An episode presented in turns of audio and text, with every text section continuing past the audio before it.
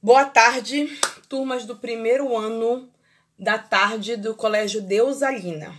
Vamos começar a nossa aula quase que emergencial sobre a primeira apostila do primeiro período, que eu enviei para vocês para o WhatsApp e que também está contida na nossa sala de aula do Google, ok? Gente, é o seguinte, é, vocês sabem que essas apostilas, o período abre e ele fecha de acordo com o site da Seduc, ok? Então, essas perguntas que eu vou falar para vocês, vocês têm que me entregar hoje pelo e-mail, para que eu possa mandar para a Seduc. Se vocês ultrapassarem o prazo, eu não poderei enviar a nota de vocês para a Seduc. Tá ok? Então isso é muito importante. A gente não pode perder prazo, porque nós professores e nem a escola, nem o professor Júnior, nem o professor Vanes, a gente tem é, a gente tem mecanismos para poder ampliar prazo para vocês. Então isso realmente é muito sério. É por isso que nesse primeiro momento, para esse primeiro período, eu deixei para vocês enviarem as respostas para o meu e-mail da forma mais simples possível. Por quê? porque já como eu não tenho a ciência se todos têm acesso à plataforma, então vamos enviar pelo e-mail, que é o mais seguro, porque a gente não pode é perder prazo. Bora lá. Quanto à apostila. E, Diga, Lucas, pode falar. Desculpa aí interromper. Não, pode falar à vontade. É, e se a pessoa não. Se a pessoa não conseguir enviar pelo seu e-mail, pode enviar no seu PV? Só que a questão, a questão, Lucas, se enviar no meu PV, eu não vou conseguir ler, vou te ser muito sincera. Eu vou te explicar exatamente o que acontece com o PV, o que acontece com esse grupo, com esse novo sistema. Eu não vou conseguir. Se eu disser assim, Lucas, eu vou conseguir, eu vou ler, eu vou estar tá mentindo para ti. Porque eu acordo todo dia com mais de mil mensagens. E eu tenho que dar aula, por exemplo, hoje eu tô dando aula, esta roupinha aqui, desde as 7 horas da manhã. Então eu pego das 7 a meio-dia, depois eu pego de uma hora até. Eu vou sair dessa mesa aqui duas horas, 10 e 20 da noite. Então, se eu disser que eu vou ler isso, por isso que eu tenho falar. Vocês já perceberam que eu não apareço no WhatsApp? Coisa mais difícil aparecer, eu apareço para jogar o link, jogar a atividade assim, no máximo dar um oi, fazer uma explicação, mas eu não apareço. Por que, que eu não apareço? Porque eu acho que é. Eu acho assim, que se eu mandar pro Lucas uma mensagem, a nossa aula é dia de sexta-feira, e se eu mandar uma mensagem para ele na segunda-feira, até a sexta ele não vai encontrar. E nem eu vou encontrar. Não sei se vocês concordam comigo. Tu concordas comigo, Renan? Lucas, tu concordas? Concordo, entendi. Pois é, e assim, vocês veem a quantidade de mensagens e vocês só têm uma turma. Gente, eu tenho 14 turmas. Só no estado. Fora as turmas das outras. Fora a turma do município. Fora a turma da rede privada. Então, eu sou muito sincera para vocês. O e-mail é a forma mais fácil de você se comunicar. É por isso que eu optei mais por e-mail. Eu tinha colocado a conta do Google. Mas nesse primeiro período, tem alunos, por exemplo, alunos do primeiro ano que agora que estão começando, que isso é novo para todo mundo. Que agora que estão começando a se adaptar com a sala de aula, entendeu? Então, eu, vai que ele não consiga acessar a sala de aula. Então, eu acho que o e-mail é mais fácil. Ah, professora, o WhatsApp poderia ser um meio eficiente? Poderia, gente. Mas vocês já viram a quantidade de mensagens? Como é que eu vou prometer pro Lucas que eu vou achar a mensagem dele nesse momento, então é muito, muito, muito complicada mesmo. Então é para a gente poder manter o máximo, a gente vai tentar fazer por aqui, tá ok? Infelizmente, eu acho que é o jeito mais acessível. Tá bom, gente? Queria muito fazer de outra forma, mas não dá. Então vamos lá. Gente, a apostila que eu preparei, preparou na verdade em conjunto. Eu, o professor Ivo e a professora Raquel. Essa apostila, ela é referente a Então, essa apostila, ela vem com algumas coisas que são importantes para a nossa aula, para a nossa disciplina como um todo. Deixa eu dar um exemplo. É, vamos, deixa eu ver. Renan. Digamos que o Renan. Renan, tu és casado, Renan?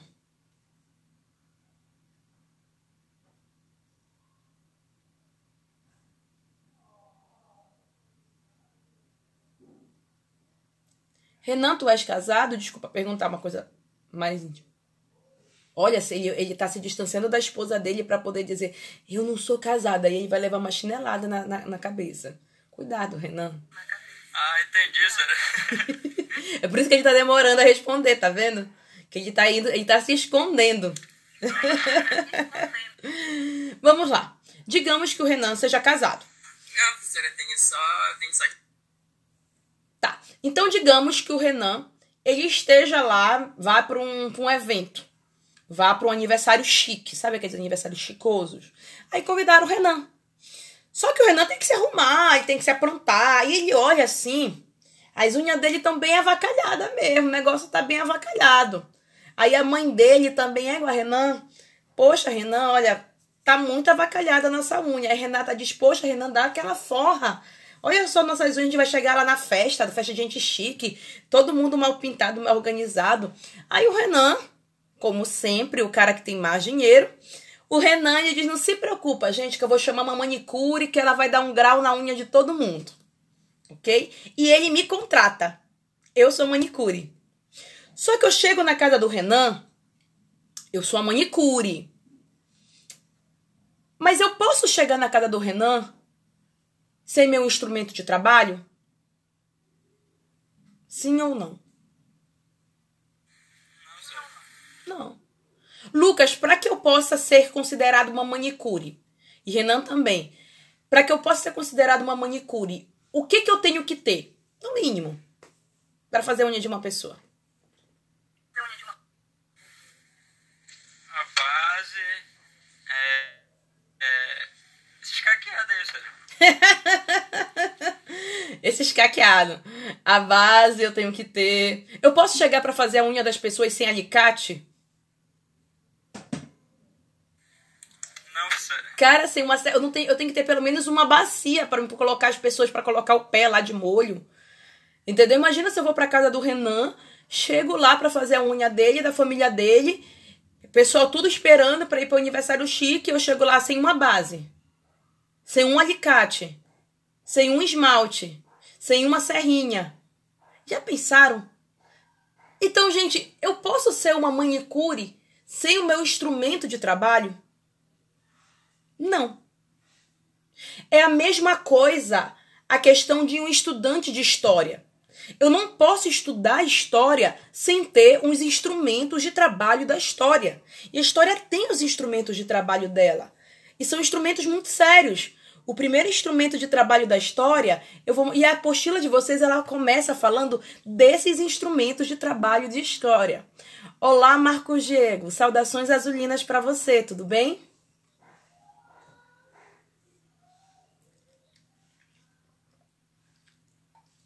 Seja bem-vindo. Então aqui eu vou apresentar a apostila. Marcos, eu vou apresentar para vocês a apostila que eu coloquei no WhatsApp.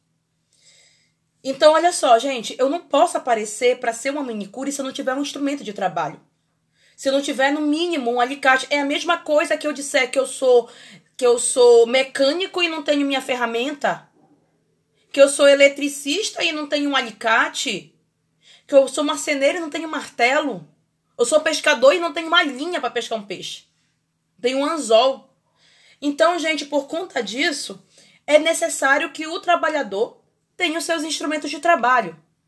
E para estudar história, o estudante de história, o historiador, ele também faz a mesma coisa. Você não pode estudar história se você não tiver os seus, os seus instrumentos de trabalho.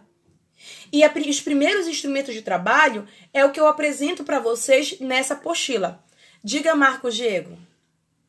Em que posso lhe ajudar? Cadê o resto do pessoal? Será tudo morto? Tá tudo reprovado. Não sei, meu filho, não sei. Cadê esse povo de Deus, Marcos? Eu também me pergunto, olha. Pessoal tá brincando com coisa séria, né?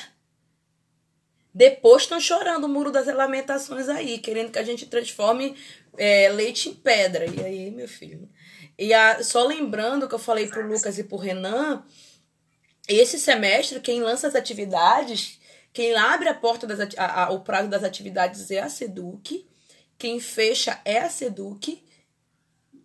Então, se a galera não entregar as atividades no prazo, a gente não pode fazer nada. Porque a SEDUC fechou prazo. Já foi. Como diria aqui no meu SEDUC, perdeu o Playboy. Entendeu? Então a gente não pode cair nesse tipo de situação, né, Marcos? Então vamos lá. Gente, é, por conta disso, eu vou apresentar para vocês a apostila do primeiro ano. Ela inicia com esses instrumentos da história. A grande pergunta é: o que o Lucas precisa saber para poder estudar história? O que o Marcos precisa saber para poder estudar história? O que o Renan precisa saber para poder estudar história? Ok? E aqui está o material. Me digam, vocês conseguem ver essa apostila aqui? Conseguem ver a apostila? Não? Tá. Deixa eu apresentar aqui para vocês.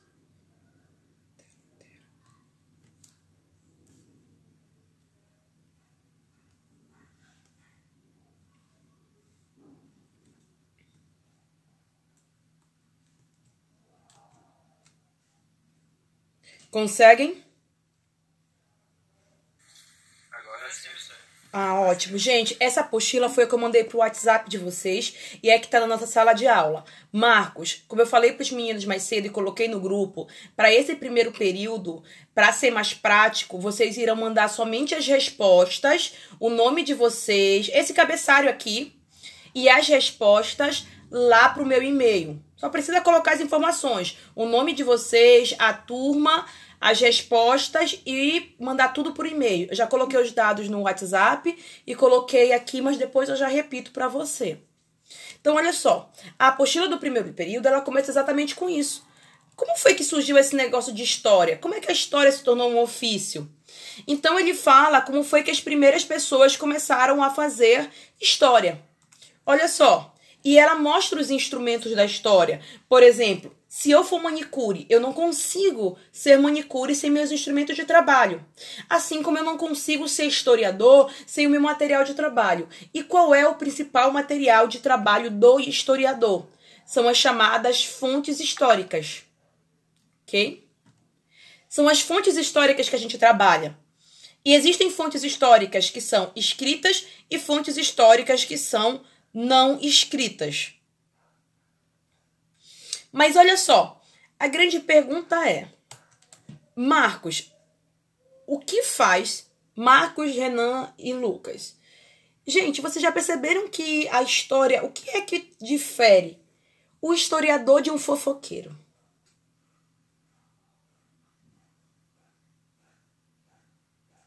Na rua de vocês tem aquelas pessoas que eu não se sei como sabe todas as informações da vida de todo mundo.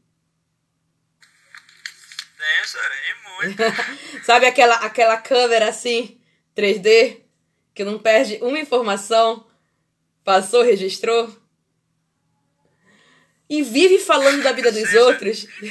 E vive falando da vida dos. Hum, tu viste Marco Diego? Hum, entrou. Sabe até a cor do teu tênis, Marcos. Hum, tu viste Renan? Renan passou aqui daquele jeito. Já vi com certo alguém. Esse certo alguém é filho de fulano que pegou picando que e vai, vai destrincha a vida todinha. É capaz dela já saberem o CPF de vocês. Então toda rua tem aquela pessoa que sabe da vida de todo mundo, que é o tal do fofoqueiro.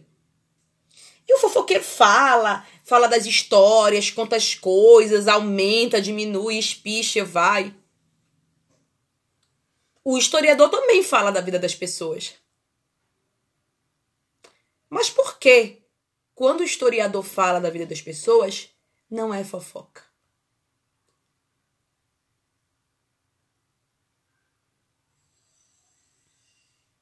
Hein? A gente já falou da vida de um bocado de gente aqui. Mas porque o que a gente está fazendo não é fofoca.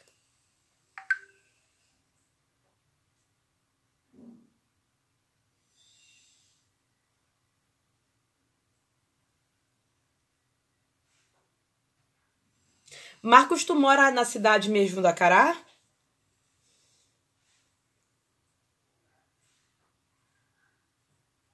Marcos. Marcos, eu não acredito que tu deixaste aqui e entraste na sala e foste comer aquele pão com café e pupunha eu aqui com fome. Eu não quero crer numa coisa dessa. Quem come não divide nada fica com a barriga inchada. Marcos, tu mora na cidade do Acará mesmo? Mora. Mora. Deixa eu ver uma coisa. Marcos, eu posso estar muito enganada. Só me diz se eu tô correta ou se eu tô errada. Mas na tua casa tem uma foto da tua avó? Não. Do teu avô? Não. Tem foto de qualquer pessoa mais velha? Tem. Tem. Teu tio? Não. Hum, Mas tem foto de uma pessoa mais velha, né? Tem. Tá. Lucas, eu posso estar enganada, Presente. mas na tua casa tem a tua é na tua casa que tu guarda a tua certidão de nascimento? Sim ou não? Beleza. Renan, Renan vai demorar um pouquinho. Renan, te manifesta aí, ajuda, pede as forças ocultas da Oi para te ajudar. Mas Renan me diz uma coisa. Sim.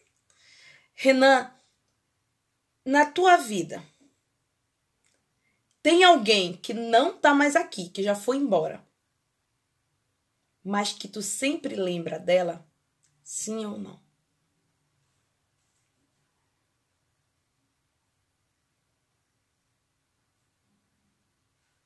É uma pessoa que já foi, já não está entre nós.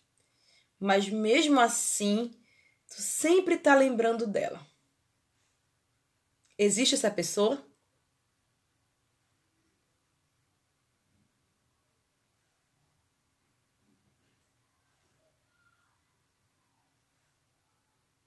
Hein? Tá pensando, tá pensando. Marcos, existe essa pessoa que já foi embora e que mesmo assim tu fica lembrando? Não? Todas as pessoas que tu precisa lembrar estão aqui contigo? Tu nunca perdeste ninguém? Olha, não, meu avô, mas não penso muito nele, não. Uhum. Lucas, tu já perdeu alguém que tu fica lembrando? Fica lembrando? Já, senhor. Já? Então tá. Vamos lá, gente. Vocês conseguiram falar sobre três coisas importantes que têm a ver com a história. A temática aqui é porque o que nós fazemos na história, que é falar da vida, do que as pessoas fizeram no passado, não é a mesma coisa que o teu fofoqueiro lá da rua da tua casa faz, que ele também fala da vida das pessoas. Gente, porque olha o que a gente faz. Quando eu falo pro Renan, quando eu falo pro Renan que eu pergunto pra ele se ele tem uma foto, ou perdão, foi pro Marcos. Eu pergunto pro Marcos se ele tem uma foto de alguém mais velho na casa dele, e ele diz que tem. Aquela foto, ela não tá lá à toa.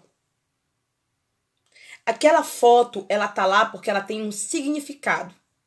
Ela pode ter sido da coisa mais trivial. Pode ter sido de um churrasco, pode ter sido de uma pescaria, pode ter sido de uma forma de uma bola, pode ter sido depois de um aniversário, pode ter sido no dia que ganhou um prêmio, pode ter sido no dia que perdeu um prêmio, pode ter sido no dia que alguém apareceu com uma máquina. Mas aquela foto, ela só tá na casa do Marcos porque ela tem alguma importância. Porque o que aconteceu naquele momento, ele não deveria se apagar.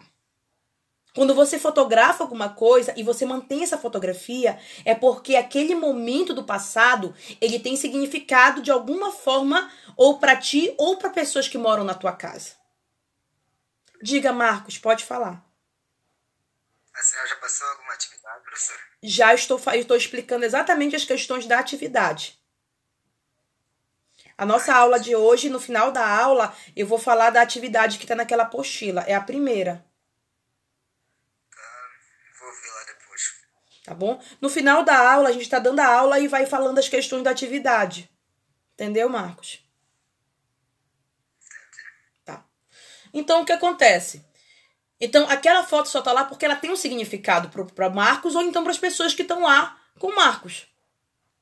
Quando eu pergunto pro Lucas por que, que ele guarda a certidão de nascimento dele, pô, é uma coisa do passado. Mas aquele papel que é do passado, que vamos dizer que o Lucas tirou, que esse papel ele foi tirado em 2005, em 2002, em 2007 ou em 2008, não sei em que ano é a certidão de nascimento do Lucas, mas aquele papel ele tem uma importância para a vida do Lucas, uma importância prática. Mas aquele papel não foi tirado hoje, aquele papel também é alguma coisa que remete o passado, que é o nascimento do Lucas. E o terceiro que eu falei para vocês, que é a lembrança do Renan. Renan não chegou a responder, mas o Marcos e o Lucas responderam. A lembrança de vocês. Todo mundo, querendo ou não, já tem alguma pessoa que, a partir de uma certa fase, você acaba encontrando pessoas que não estão mais com você. Essas pessoas elas podem não estar mais com você porque elas morreram, ela pode não estar mais com você porque você nunca mais as viu, ela pode não estar mais com você porque elas viajaram, elas não podem não estar com você porque vocês se perderam, por milhares de situações. Mas nós somos pessoas que também pensamos em pessoas do passado que pode ser a nossa avó, pode ser a nossa mãe, pode ser o nosso amigo, pode ser o amor antigo, pode ser uma tentativa de amor, pode ser um desamor, pode ser um professor, ou então aquele tio que está te devendo, ou então uma raiva. Mas nós sempre temos lembranças de alguém, ou de pessoas, ou de situações do passado. Eu tô te dando três situações, três coisas do passado que nos difere de um fofoqueiro. Porque a nossa forma de falar o passado ela não é, a gente não fala da vida dos outros, a gente não fala das pessoas só porque a gente quer repassar uma informação, não. A gente repassa a informação do passado e ela vai ter uma utilidade para a vida das pessoas e uma utilidade importante, diferente de uma fofoca. Uma fofoca eu falo pro Marcos, olha Marcos, eu vi o Lucas lá com o tênis tal, eu vi o Renan tal, saindo com fulana tal. Mas eu não quero dar uma utilidade prática da vida da pessoa. Isso daí não vai modificar uma sociedade. Isso não vai fazer do que a vida dele seja mais organizada ou menos organizada. Isso não vai dar uma autoridade mais uma autoridade menos a ele. Mas a tua certidão de nascimento vai. Por quê? A tua certidão de nascimento é um registro do passado e que a partir dali tu mostra para o Estado que tu existe. Ou seja, aquele documento é importante. Tu só consegue, por exemplo, uma Bolsa Família se tu tiveres esse documento. Se tu consegue, por exemplo, um auxílio do, do te matricular na escola se tu consegue esse documento. A tua vida pública não anda se tu não tiver um registro de que tu existiu, um registro do teu passado, que é a certidão. Diga, Marcos, pode falar. Quando é que é para entregar a atividade? Hoje.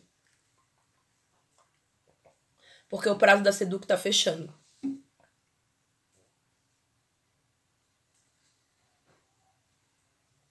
que horas pode entregar? Até 23h59. Que é quando fecha, né? No caso, o prazo. Mas, Marcos, hoje durante a aula eu entreguei para vocês a apostila. Vocês têm papel e caneta na mão. Se tu não tiveres, pode pegar. Que durante a aula eu vou te dando as orientações e as respostas. São questões bem simples. Entendeu? Aí você pode estar anotando no papel e quando for depois você só passa para o e-mail direitinho para mim. Entendeu?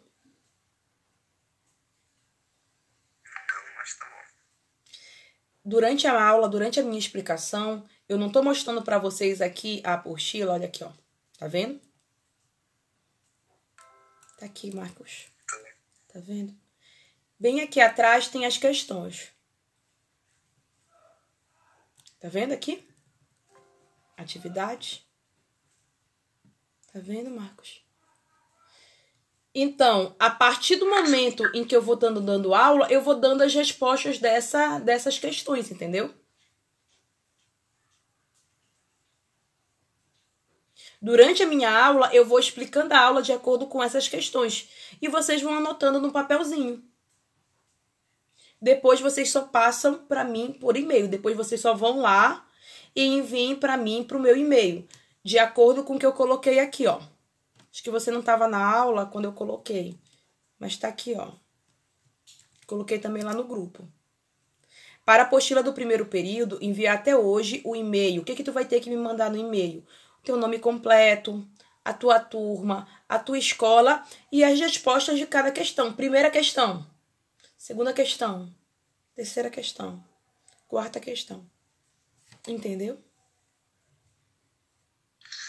É só quatro questões? Eu acho que é, são duas de marcar e três de responder. Vale dois pontos e meio.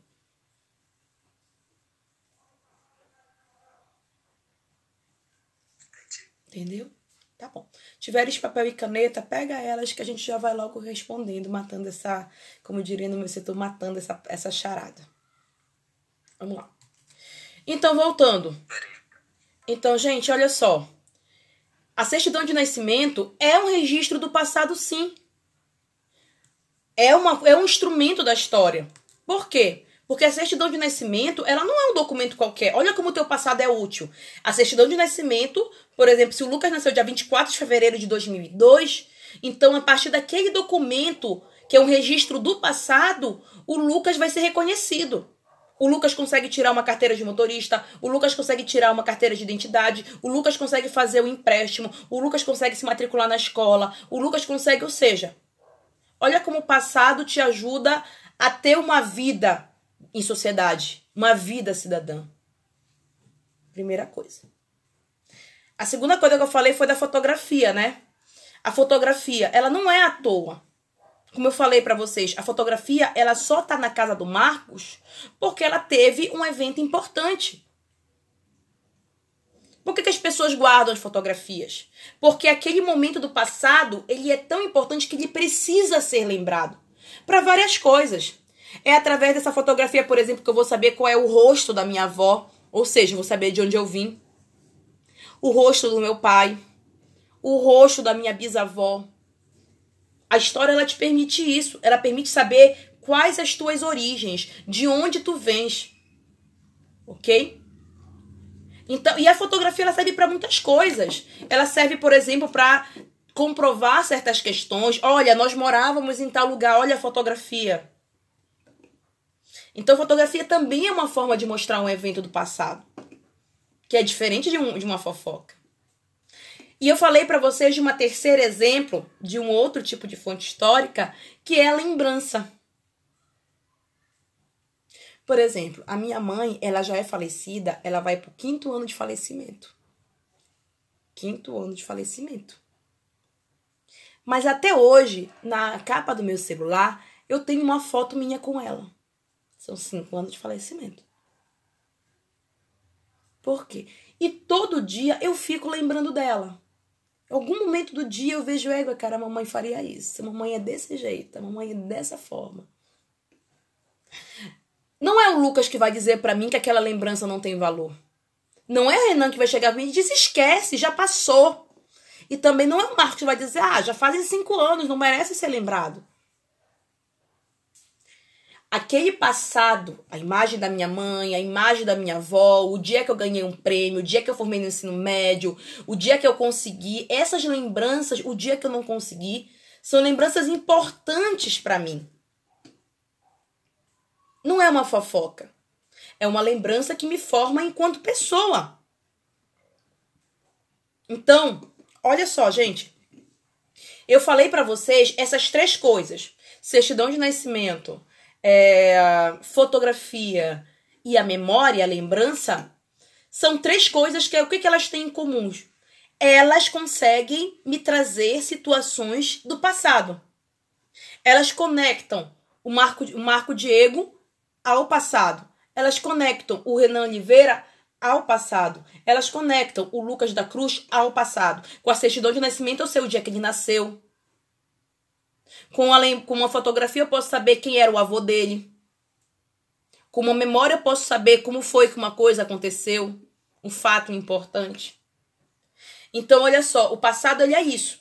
O passado, ele é o isto que o, o ensino de história ele faz. Ele te ajuda a construir o passado, mas não é um passado como uma fofoca, mas é um passado útil, um passado que te ajuda numa vida útil. Por exemplo, e é o último exemplo. Se o Marcos é meu filho, Marcos é meu filho. Eu morro. eu tenho algumas propriedades. O Marcos não me conhecia muito, mas eu tenho muitas algumas propriedades. O passado vai ajudar ele a ter essa propriedade, sim ou não? Digamos que eu tenho um terreno. O passado, Marcos, vai te ajudar a ter esse terreno, sim ou não? Ou melhor, esse terreno, tu é meu filho, eu morri, eu tenho um terreno. Tu tem direito a esse terreno? Sim ou não? Sim. Por que tu tem direito a esse terreno?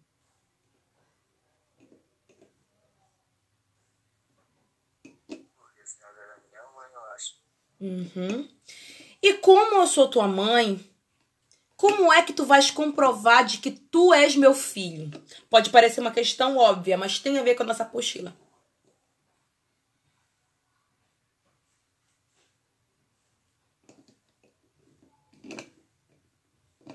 Como é que tu vais provar que tu és meu filho?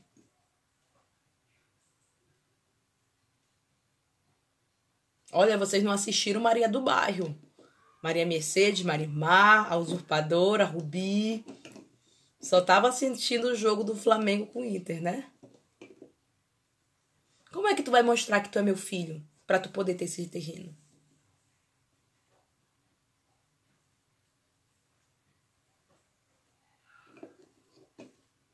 O que tu pode apresentar para o juiz?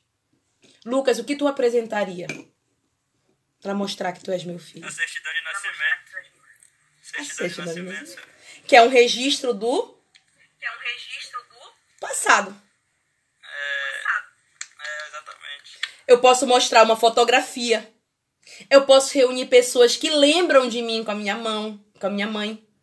Ou seja, gente, observa como o trabalho de história é muito diferente de uma fofoca. Porque a nossa forma de trabalhar com o passado é porque o passado ele é útil pra gente. Ele é útil para saber de onde nós vamos, quais são os nossos direitos, como nós vamos, nos comportar. Isso é o que a história faz. É diferente de um fofoqueiro. A diferença entre história e fofoca, alguma dúvida? Tranquilo, podem colocar aqui. Tranquilo? Então, olha só. Aqui, na apostila de vocês. Os primeiros caras sobre a origem da história. Quem foi que começou a ver que o estudo do passado pode ser uma coisa positiva para nossa vida? O primeiro cara que fez isso foi o chamado Heródoto de Halicarnasso. Hello, Moto. O primeiro cara que fez isso foi o chamado Heródoto de Halicarnasso. O, Heródoto foi o mesmo cara, o chamado pai da história. Foi ele que começou a ver, égua, maluco, eu vou começar a registrar as coisas do passado. E aí ele começou a reunir as fontes históricas, que é algumas perguntas aqui, aonde são classificadas em duas. Primeiro, existem aquelas fontes que são escritas, livro, carta, jornal, documento. E existem aquelas fontes que não são escritas. A memória, um filme, um depoimento, uma conversa. Essas são dois tipos de fontes. Ok? Então, primeiro, o passado, ele estuda o, a história estuda o passado, mas para uma coisa útil. O primeiro cara foi o Heródoto de Halicarnasso, tá? E como é que quais são os instrumentos da história? São as fontes históricas. Existem as fontes que são escritas e existem as fontes que não são escritas. OK? Ah, e só para fechar essa questão das fontes da história, existe uma outra fonte da história muito bacana, outro instrumento da história muito legal, que é o calendário. O calendário é importantíssimo. Aqui eu vou mostrar para vocês como foi que surgiu o nosso calendário dos dias de hoje, por exemplo, o nosso calendário do século 21. Mas basicamente, o que é o calendário? O calendário é onde eu coloco os principais eventos do passado que devem ser lembrados. Um exemplo muito, muito claro aí. É... Vamos lá. Um exemplo muito claro. Lucas, qual é o momento aonde o Acará reúne o maior número de pessoas? Qual é o evento do ano aonde para ti é o momento que o Acará mais fica mobilizado? No ano novo, No ano novo? essa. Então, olha só, ano novo. Então, olha só. Ano... É um evento que não é bom só pro Lucas, é bom pra toda a sociedade. Ele acaba reunindo pessoas, a, a galera correndo atrás no Fanseca, querendo pegar a roupa mais brilhosa que o outro, comprando presente pra sogra, dizendo que ama o cunhado, enfim. É um momento em que tudo acontece. Eu sempre digo que no ano novo e no Natal é o momento em que a gente não sabe mais nem o que comer. A gente, a gente come mal o ano todo, mas no ano novo a gente come até passar mal. Entendeu? A gente vai pra lá, todo mundo tem um panetone, todo mundo tem um frango assado, todo mundo tem uma coisa no tucupi, todo mundo tem um arroz com galinha, todo mundo tem um vatapá. A gente fica até agoniado com tanta comida boa, né? A gente sente até saudade do arroz com feijão e aquele, e aquele açaí de 16 reais. Mas olha só, o ano novo, por que ele vem no calendário marcado? Porque ele é um evento do passado, ele, ele, foi, ele surgiu no passado. Mas que todo ano ele deve ser lembrado. Mas vamos ver outro exemplo. Marcos, qual foi o dia que você nasceu?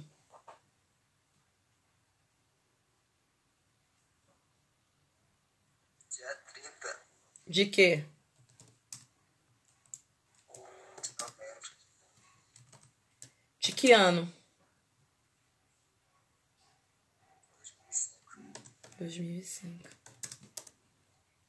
Eu acho que você já é o décimo aluno que nasceu em 2005.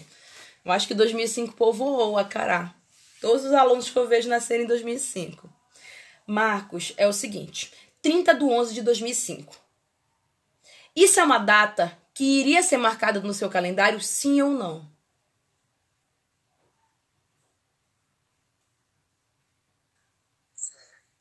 Deu para entender? Então, gente, o que é o calendário? O calendário também é uma forma de você dar evidência aos fatos do passado que precisam ser lembrados. O Sírio, o Réveillon, a Páscoa, a Semana Santa, o Carnaval. E nós também temos datas que são individuais que lembram o passado que devem ser lembradas. Por exemplo, para o Marcos, eu aposto se na casa do Marcos, quando chega no dia 29, a galera já tá indo lá no Fonseca para saber quanto é a grade do refrigerante. Eu duvido que lá pelo dia 28, lá o pessoal da casa do Marcos já não tá indo lá na feira perguntar quanto é o quilo da tilápia. Quanto é que sai o tambaqui? Já vai lá logo ver naquele tio do açougue para ver quanto é que tá o, o, o- quanto ele faz de desconto de um quilo da carne que ele quer fazer um mega churrasco. A gente chega na casa do Marcos, a galera tá lá no vatapá, tudo. Por quê? Porque é um evento importante. Aconteceu em 2005 mas que com certeza foi lembrado em 2006, em 2007, 2008, 2009, em 2010 e com toda certeza Marcos vai ser lembrado em 2021. Gente, o calendário deu para entender?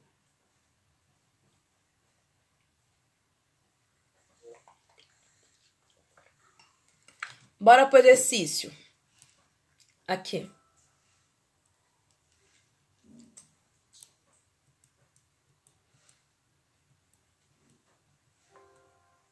Aqui a terceira questão. O que são fontes escritas e fontes não escritas? Dê exemplos de cada conceito. Ok? Isso aqui é uma resposta que vocês podem tirar daquele material que a gente estava vendo aqui, na, aqui em cima. Fontes escritas e fontes não escritas, o que é cada uma e vocês podem dar os exemplos. Vamos lá. A partir daqui, gente, olha só. A partir desse momento da apostila, eu já começo a colocar outras questões. É, a gente vai trabalhar com uma parte da história que é chamada de pré-história. Mas essa pré-história, ela é conhecida como pré, não é que não houvesse história. É que foi uma história construída antes do homem saber escrever. Muitos chamam como se fosse a história do tempo das cavernas. Aqui, Aqui ó foi a história vivida antes do homem saber escrever. Meu Deus. Ok? Por isso ela é chamada de pré-história. Foi feita antes do homem saber escrever. E a história a partir do momento que o homem sabe escrever. Nesse momento, a gente vai falar da origem da humanidade. E a origem da humanidade, ela vem duas teorias principais. A primeira teoria é o chamado criacionismo, que todo mundo conhece, e a segunda é chamada o evolucionismo. OK? Vamos lá. Gente, todo mundo aqui eu acho que já ouviu falar de uma teoria do criacionismo. Lucas, você frequenta alguma igreja? Meu Deus, eu falo com ele e se multiplica. Apareceu mais um Lucas aqui. Vocês frequentam alguma igreja? Vocês se congregam em algum lugar? Congregam em algum lugar? Sim, professora. Aonde é que você se congrega? Congrega, Renan? Sim, professor. Vocês se congregam Sim, aonde? sim, sim, sim, sim. Aquela assembleia lá do, do. Aquela assembleia. Lá perto da beira, da orla? É, exatamente. Hum, tá bonita aquela assembleia. Então, olha só. Então, vou falar de uma teoria que vocês já ouviram falar. E dá só um minutinho aqui.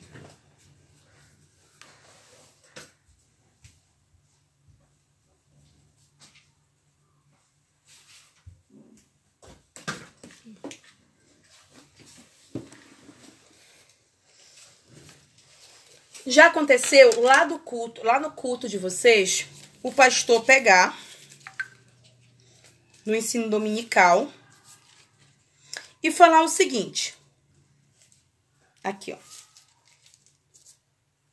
E falar o seguinte. Ter Gênesis capítulo 2, versículo 18. Aqui, ó.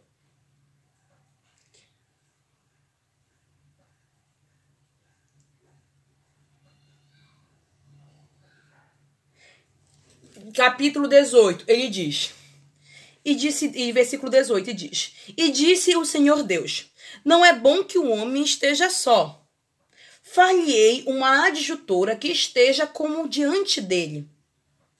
Havendo, pois, o Senhor formado da terra todo animal do campo e toda a ave dos céus, os trouxe Adão para este ver como lhe chamaria, e tudo que Adão chamou a toda a alma vivente, isso foi o seu nome.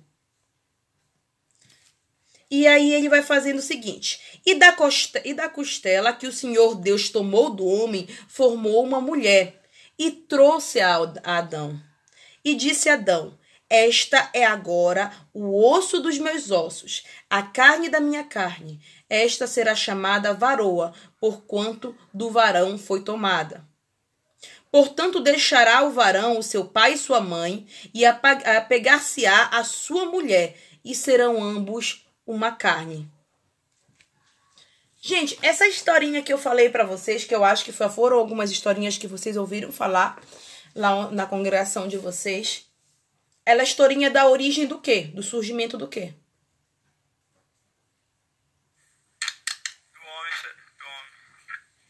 O primeiro homem, Adão. E eu também falei do surgimento da primeira mulher, que seria Eva.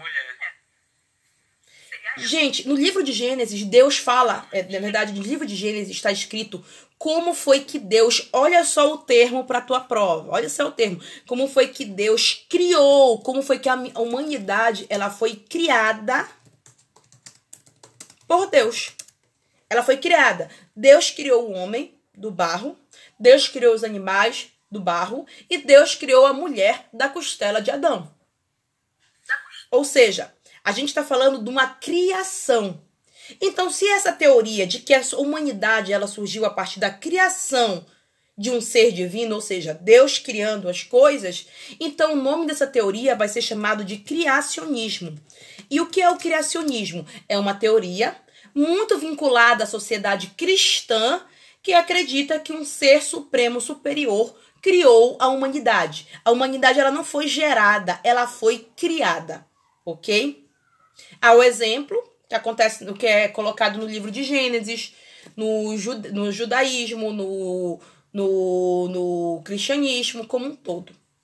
Deu para entender? Essa é a primeira teoria. Criacionismo. O surgimento do homem tem como base a religião, o qual tem como referencial os relatos de criação contidos na Bíblia. Ou seja, segundo o criacionismo, o homem foi criado por um ser supremo, Deus. Mas aí eu pergunto para vocês, essa teoria, eu não tô falando a situação se é a teoria que vocês acreditam ou se não é a teoria que vocês acreditam. Não estou falando nisso, se é verdadeiro ou se é falsa. Mas eu pergunto para você, Marcos, Renan e Lucas. Essa é a única teoria sobre como o homem surgiu? Existem outras teorias? Eu acho que sim, né, professora? Já ouviu falar em Sim, alguma? são em outras religiões. falar em Uhum. Vocês já ouviram falar em alguma?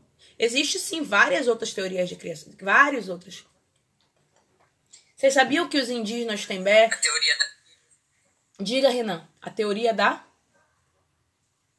ciências. O homem vem do macaco. Isso, tem a teoria do evolucionismo. Muito bem colocado. Mas olha, vocês colocaram uma coisa muito bacana. É, existem duas teorias principais. A primeira, que o homem foi criado, que é essa teoria da Bíblia. E a segunda, que o homem evoluiu, que foi essa do Renan que a gente já vai falar. Mas olha, gente, essas não são as únicas teorias. Existem outras milhares de teorias como o homem foi construído, como o homem foi criado, como surgiu a humanidade. Por exemplo, existem teorias indígenas do surgimento do homem, que são diferentes do criacionismo e são diferentes do evolucionismo. Tá bom? Mas aqui para tua apostila, essas duas teorias são importantes. Olha aqui. A primeira, o criacionismo, que vocês já sabem, e a segunda é evolucionismo ou darwinismo, aonde o surgimento do homem tem por base a ciência, ou seja, o ser humano, todos os seres vivos se organizaram a partir de organismos simples que sofreram transformação ao longo do tempo. Eu acho que eu tenho aqui uma imagenzinha muito bacana sobre darwinismo. É, evolucionismo.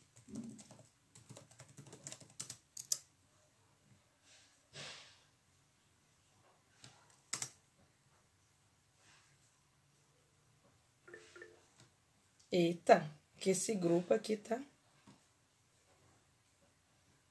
Deixa eu ver se tem um, um, um videozinho. Será que é alguém da turma de vocês? Então, olha só a ideia do evolucionismo aqui, ó. ó. A ideia do evolucionismo. O evolucionismo é que o homem ele veio de alguns organismos e esse organismo foi se desenvolvendo até chegar no que seria o homem. Só que a partir daqui houveram vários tipos de homens. Tá vendo? Vários tipos de homens. E essa teoria, esses dos vários tipos de homem, vocês vão ver aqui nessa parte. Como é que o homem foi sendo transformado? Como é que o homem foi sofrendo modificações? Então, o primeiro tipo de homem foi o homem habilidoso, o homem que desenvolveu as primeiras habilidades. Esse homem ele fazia instrumentos de pedra, de osso, de madeira, para ele poder se alimentar e poder caçar também. Mas depois existia um outro formato de homem que foi o Homo erectus, ou seja, era um homem que tinha uma coluna mais erecta. E ele começou. O que foi importante desse homem? É que foi o primeiro homem a dominar o fogo e ele também a lascar a pedra. Então ele foi o primeiro homem, por exemplo, que parou de morar nas terras abertas e começou a morar em cavernas. E o os próximos dois tipos de homem que também existiram, que foi o Neandertal, né? Que ele construía também instrumentos de, de osso, mas ele era mais próximo ao, ao nosso tipo de homem. E o último homem desenvolvido foi o Homem sapiens, que é o nosso tipo de homem. Nós somos o Homem sapiens e depois nós viramos o Homem sapiens sapiens, que somos nós aqui, ó, na última cadeia da evolução. Somos nós que já temos a coluna ereta, somos nós que já trabalhamos com fogo, com, com pedra, com outros materiais, já moramos em casa, vivemos em sociedade. Deixa eu falar uma coisa importante daqui desse momento. Vocês sabiam, gente, que. Sabe qual é a, a, a forma de religião mais antiga da humanidade?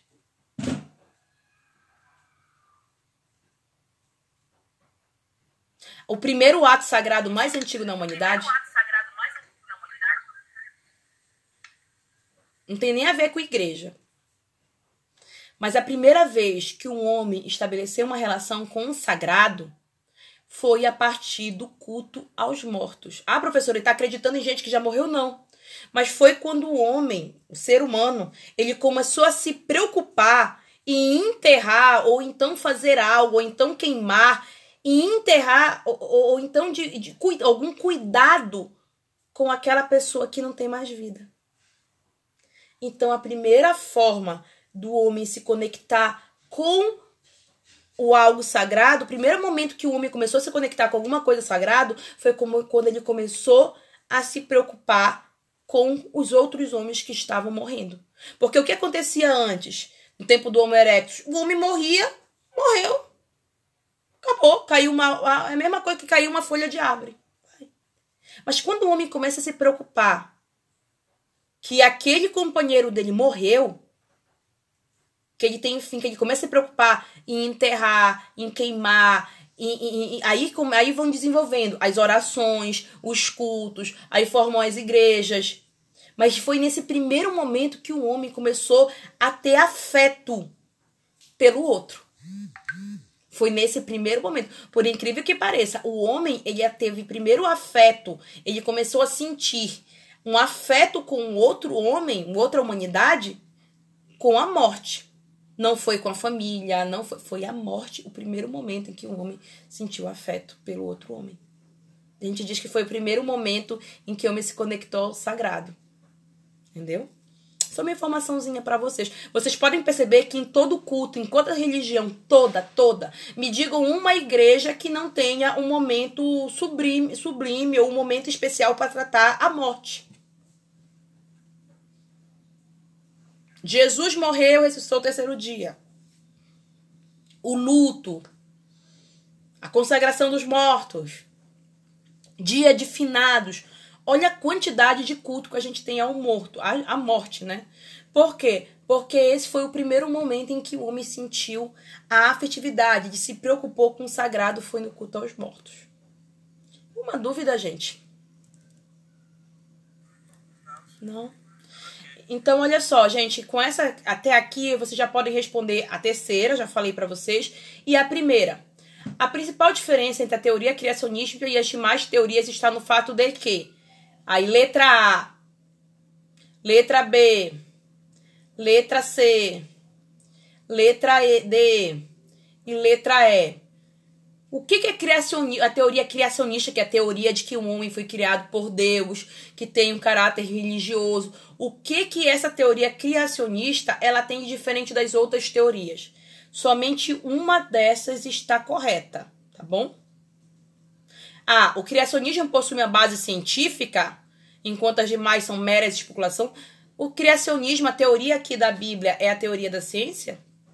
Certo ou errado? B. A criacionista tem uma base teórica importante, a Bíblia, enquanto as demais não possuem qualquer documentação histórica. Calma aí. As outras não têm documentação? Difícil, né? C. A teoria criacionista tem um caráter religioso, portanto místico, e as demais se baseiam em observações sistemáticas, ou seja, cientistas, científicas? Possível. A teoria criacionista é muito precisa, Deixa eu colocar aqui, gente.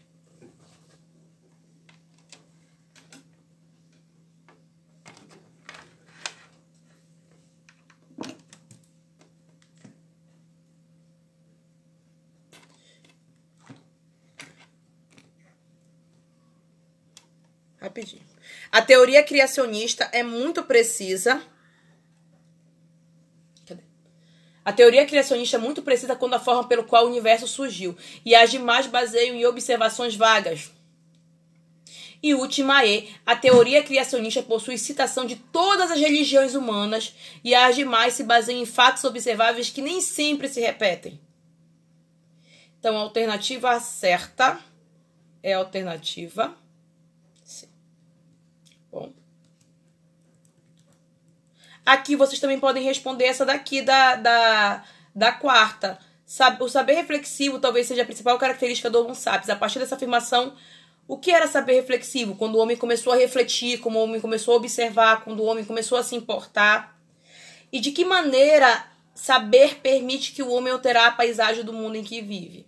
Então, essa daqui está bem aqui nessa parte que vocês vão ver. Tá bom?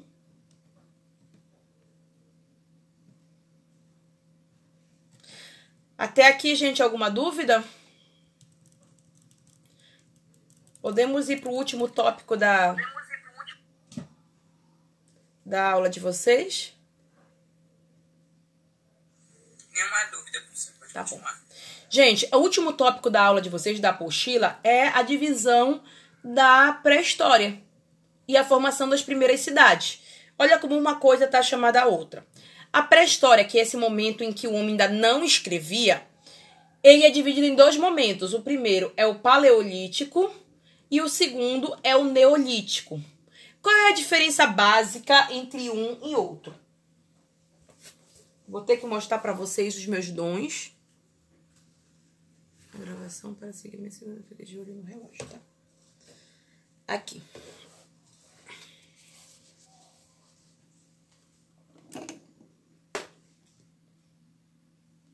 Olhem só, a diferença entre paleolítico e neolítico. Olha só, no tempo que o homem era paleolítico, a característica é que o homem ele não sabia plantar. Ele não plantava. Então imagina, Lucas, se tu tá numa sociedade em que tu não planta, como é que tu vai sobreviver? Detalhe, não tem supermercado, não tem iFood. Tu não pode pedir o lanche na esquina. As pessoas não plantam. Então como é que tu vai sobreviver? Bem complicado, né? Pra gente é muito complicado pensar isso. Mas olha só, nesse período, olha o que acontecia. Esse daqui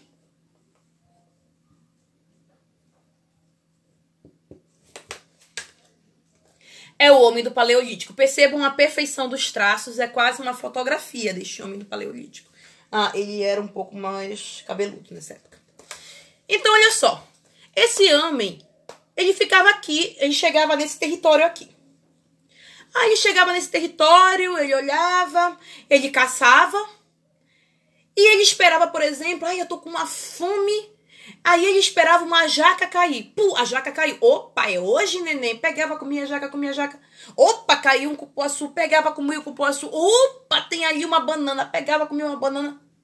Só que Marcos, Diego, Renan e Lucas, me digam. Ele tinha que esperar as coisas nascerem da natureza para ele poder comer. Ou então tinha que caçar. Eu pergunto para vocês, vocês que têm conhecimento, eu acho que têm conhecimento sobre essa questão de, de, de plantar. Qual é o problema dessa pessoa ficar se, se confiando que as coisas vão nascer da natureza? Todo dia ele vai ter uma jaca? Todo dia ele vai ter uma banana? Todo dia ele vai ter uma banana? Nem todo dia. Exatamente. Porque as coisas têm período para nascer. Então, olha que o homem fazia. Ele chegava nesse território, chegava aqui, tinha comida, comia, comia, comia, comia, comia, comia, comia. Acabou a comida, ele pegava ali tio, beco. Ele ia para outro lugar. Chegava nesse outro território, comia, comia, comia. Ego, acabou o açaí. Meu Deus! Não tem mais jaca, não tem mais banana, não tem mais pupunha. Pega atilheu, beco. Ia para outro território. Ou seja, ele tinha uma casa? Ele tinha um local estável? Esse homem que vivia circulando, ele era chamado nômade. Ou seja, ele não plantava e ele ficava indo de lugar em lugar em busca de quê? Comida. Este era o homem do Paleolítico. Ok? E o último homem. Mas aí eu pergunto, o Renan sabe disso. O Renan é uma pessoa consciente. Não dá pra ficar levando essa vida de nômade o tempo todo, né? Tu chega, cai uma jaca, tu come. Aí tu chega, pega uma pupunha, tu pega ali. Não dá pra viver nessa insegurança o tempo todo. Vai que o Renan encontra a sua cremosa. Ele encontra o amor de vossa vida. Deixa eu, gosto de espremer. Aqui. Aqui o Renan. Ah, Renan tem um bigodinho, né? Você já é um rapaz todo organizado. e você encontra a sua cremosa.